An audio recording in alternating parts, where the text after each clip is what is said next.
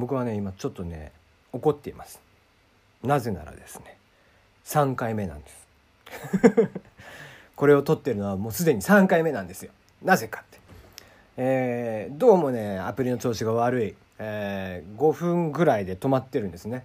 つまるところ56分ぐらいを撮ってってしているのがもう2回すでに撮り終わっているんです。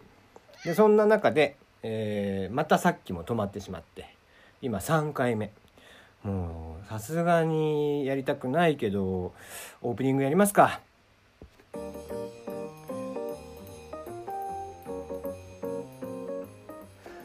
ラジオトークをお聞きの皆さんこんばんは。5月7日月曜日。時刻は21時56分を過ぎました。テリーのよもやますぎる部屋です。いかがお過ごしでしょうか？テリーです。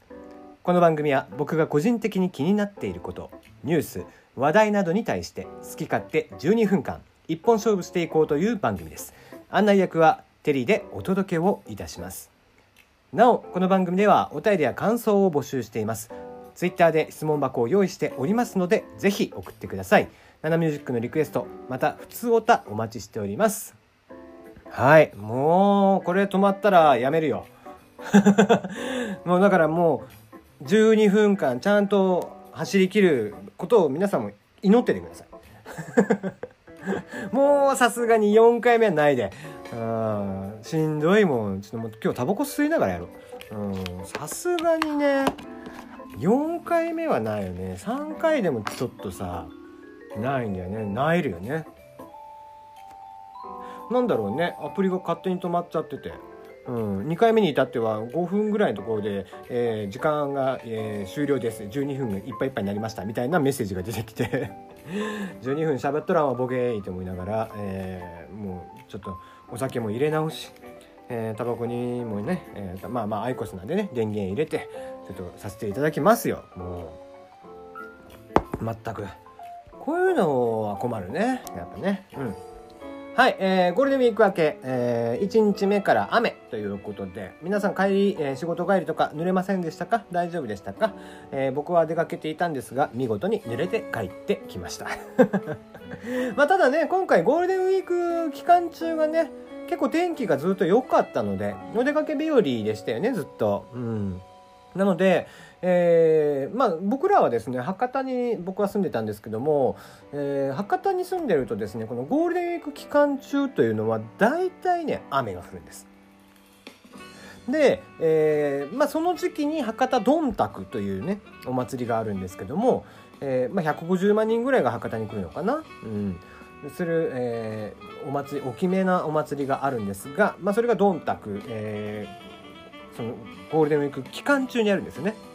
なのでどんたくイコール雨だしゴールデンウィークイコール雨っていう感じなんですね。まあ結構博多の人はみんなそんな感じで思ってるんじゃないかな。どうだろう。僕は少なからずまあ博多どんたくは雨だもんねって毎回言ってましたね。うん。そんな中、今回は非常に天気も良かったので、まあ聞いてるね、あなたの地方がどうなのかっていうことはわからないですが、ぜひね、えっ、ー、と、ゴールデンウィーク期間中、えー、今回はここに行きましたとか、こんなことしましたよ、みたいなことがあれば、ぜひぜひ送ってください。えー、まあお話を聞かせていただければ、そちら、えー、普通だとして読ませていただければなと思っております。皆さんのゴールデンウィークの思い出お待ちしておます。えー、おます。いますね。はい、えー、そんな中僕は今日は、えー、どこに行って濡れて帰ってきたかと言いますと、えー、ドクロ城の7人、えー、劇団新幹線さんですね、えー、のドクロ城の7人という舞台を見てきました。えー、アジア初、えー、360度ステージであります IHI ステージアラウンド東京、えー、豊洲ですねこちらにあります、えー、円形劇場まで、えー、見てきましたこれはですね、面白かったですよ。あの、ドクロ城のシーン自体が、あの、非常に面白い舞台なので、あの、まあ、もともとね、あの、原作というか、前の回は1個だけですけども、見たことはあったんですが、うん、また今回話もガラッと変わり、えー、また、ドクロ城の7人というお名前ではありますが、また全くこう違う感じのお話になっていて、うん、主人公も変わってますしね。うん。えー、天海祐希さんが主演、まあ、素晴らしい演技そして素晴らしい声、えー、動き。うんまあかっこよかったし美しいしあでやかだし。うんすごいねあの人もね。やっぱりこうその宝塚上がりのところもありますが、えー、あのスタイルの良さ女性でね。うんまあ繊細ですよね動きが、うん、指先一つとっても、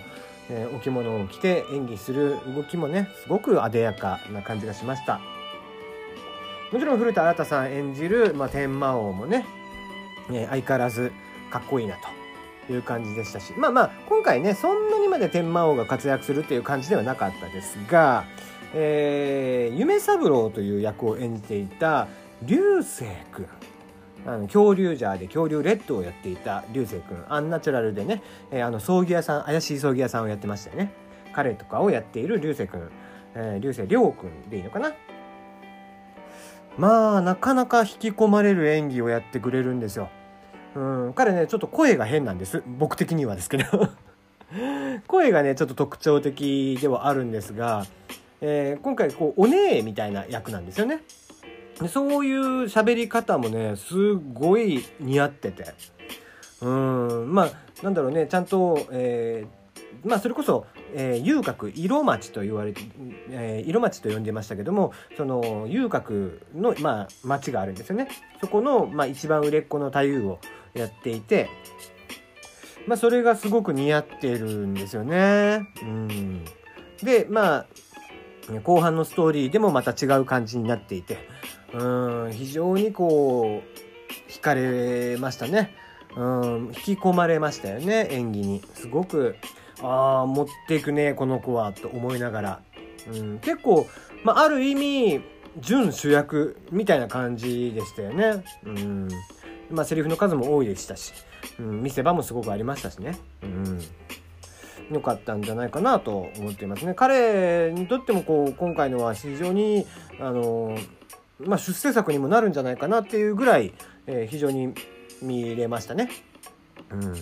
であのー、本当360度ステージ面白いですね。ああいうこう表現っていうのが、えー、できるようになるとまた舞台っていうのもガラッと見せ方というのが変わってくるなとあのー、ね昨日おとといかなお話をしました昨日か、えー、話をしましたけどもえー、その360度というと、えー、フエルサブルータなんかもね360度使ってみたいな話でしたがまあこう演劇とか、えー、ステージと呼ばれるものもね、えー、今までとだんだん変わってきてますよね。やっぱり今までは二次元的とどこか二次元的というか、えー、目の前に見えている、まあ、大体90度角度でいうと90度もないね、えー、80度70度ぐらいのステージになりますが視野角でいうとねそれが、えー、今回みたいな360度ステージとかになると一気に120度、えー、ぐらいまで広がるということで、まあ、視野角も非常に広くて、うんあの全体を使ったその演技であったり、うんまあ、見せ方であったりっていうもの、えー、あとまあ最新になりますけどねそのプロジェクターとかで、えー、かっこいい映像を流しながらみたいなね。そういうのも含めてやっぱり演技そのステージというのもどんどんどんどんやっぱり進化していくんだなというのを非常にま感じた、えー、舞台だったなと思っていますね。ステージあの話自体も非常に面白かったですしまたね、えー、今度はこの後はメタルマクベスがまた同じく新幹線でやりますけどもこれもまた是非見に行きたいなと長澤まさみさんとかも出ますしね。うん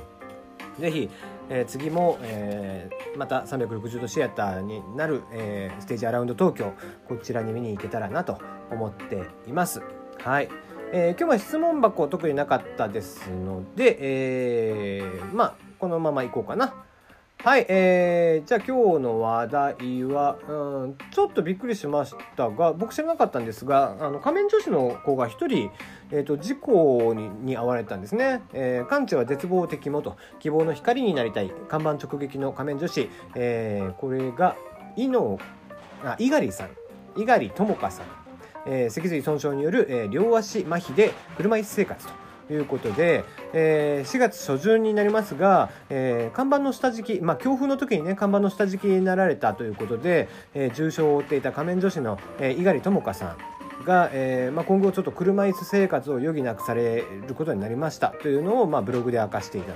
ということで。あ、それでもねちゃんと前向きに、えー、例えば作曲であったり作詞であったり司会とか講演とかそういったもので、まあ、仮面女子として引き続きやっていきたいということで、まあ、事務所もねそれをバックアップしていきますよみたいなことらしいですね。うん